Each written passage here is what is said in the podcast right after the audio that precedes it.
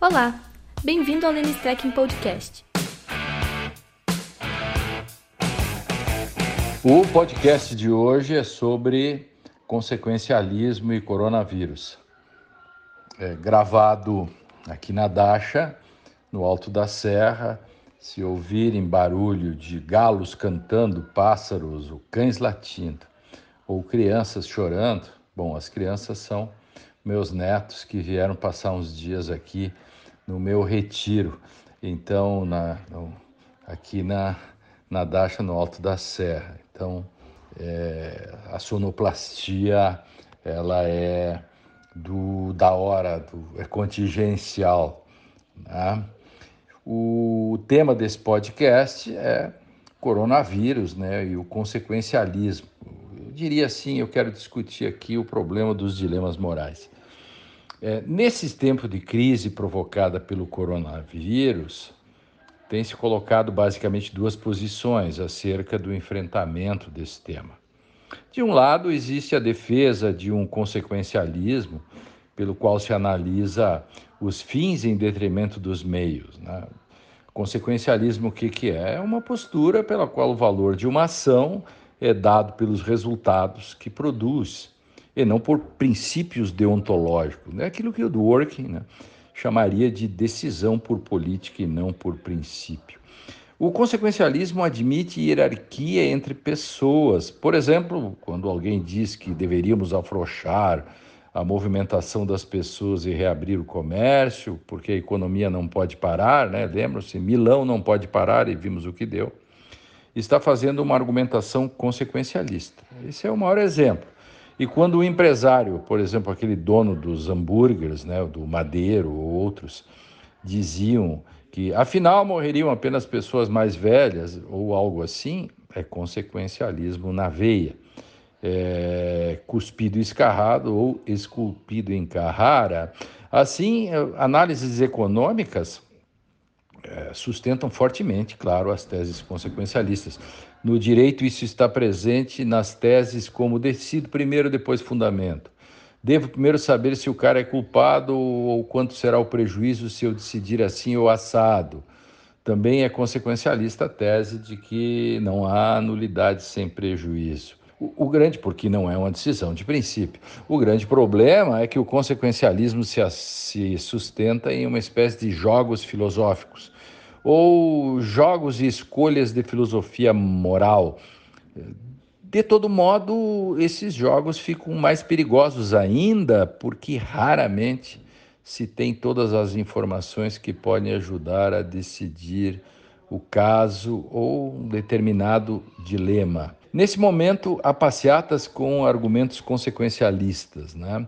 bradando contra o confinamento. Né? Outro dia eu vi um sujeito num Porsche Cayenne fazendo passeatas do tipo Florianópolis não pode parar. Claro, era uma passeata a favor do vírus. O vírus estava na espreita, né, olhando e disse: "Oh, esse cara aí, olha só, esse cara, como disse o Mandetta outro dia, vai ser o primeiro a entrar na fila e querer o seu respirador". Enfim, nesse sentido, é bom esclarecer que essa coisa de ficarem alegando que estamos diante de escolhas é um problema. Será mesmo? Escolhas? Quando vidas estão em jogo? Vou mostrar isso para vocês neste podcast. E, em muitos cursos de graduação e pós estão discutindo, sempre se discutia o problema do dilema moral. Aí se pega o livro, o livro do Michael Sandel, Como Fazer a Coisa Certa. Então, é como se isso coubesse no direito. Eu rechaço isso os exemplos apresentados por Sandel, como o trolley eh, dilema, de, eh, o dilema do, do, vagão, são pontos de partida para problematização de algum problema. Tem uma finalidade didática, mas, mas, mas, porém, contudo, todavia, entretanto, eu vou dizer por que, que isso não é assim? De todo modo, né, para delírio da área do direito, os exemplos das escolhas morais fluem como se fosse um balso. Ah, decisionismos, ativismos. E lógico, são, e dá muita escolha errada. Às vezes a escolha é certa, mas um relógio parado também acerta a hora duas vezes por dia cá para nós.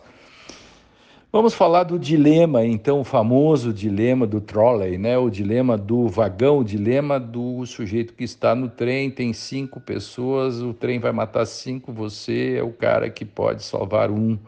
Você salva um ou mata os cinco. Esse é um problema, é o exemplo do gordinho. É, vou, e aí, no fundo, está a discussão da moralidade de um assassinato. O Sunderland eh, utiliza esse exemplo para ilustrar as posturas utilitaristas. A morte de uma pessoa seria preferível à morte de cinco. Porém, as pessoas que estão ouvindo, os que leem, não conseguem universalizar esse princípio, porque a maioria fica desconfortável em assumir a responsabilidade por matar o gordinho. E isso leva a reformular ou refinar o argumento inicial de que a vida de muitos vale mais do que a vida de um só. E eu vou complicar o dilema. Vou complicar. Suponha, se você escolheu matar o gordinho e salvar cinco, a, responda a seguinte pergunta: e se o gordinho fosse um cientista prestes a inventar a cura do coronavírus ou do câncer? Vamos piorar o exemplo? E se uma das cinco pessoas que você salvou matando o gordinho é, é um assassino e que depois é, ele vem a matar 50 pessoas, crianças, num colégio com a metralhadora. O que me dizem desses cálculos? Ora, são apenas jogos filosóficos, esse é o problema. Então, um jurista não está em condições de fazer esse tipo de escolha, é, de uma escolha fundamental entre utilitarismo e dignidade. Né? Eu tenho escrito muito, muito, muito sobre isso. Muito.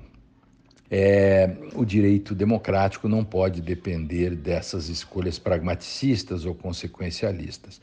Você tem ou não tem o direito? Essa é a questão. Essa resposta depende de uma argumentação moral e o juiz tem a responsabilidade política de desenvolvê-la de forma adequada.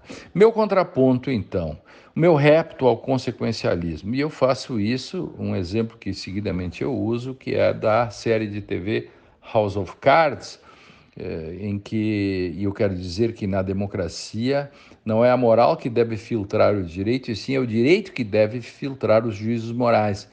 Então, o correto médico de House of Cards, quando instado a que deixasse o presidente americano baleado a fazer transplante de fígado, eh, ele estava na fila, enfim, eh, mas ele era o segundo da fila, o médico disse não pode furar a fila.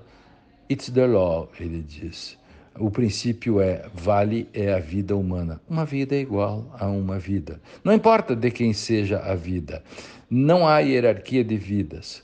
Comércio e indústria, empregos, resposta: uma vida é igual a uma vida. Fazer a coisa errada é dizer: it's the morality. Essa é a questão. É a democracia, é a economia, alguém diria. É, It's the economy stupid, né? diria alguém. Mas será? Será? Fazer passeatas em favor da economia, no fundo, é dizer: matemos o gordinho. Mate um para salvar cinco. Um, então, uma pequena pausa, eu diria assim que já falei do problema intrínseco uh, a esse tipo de argumentação.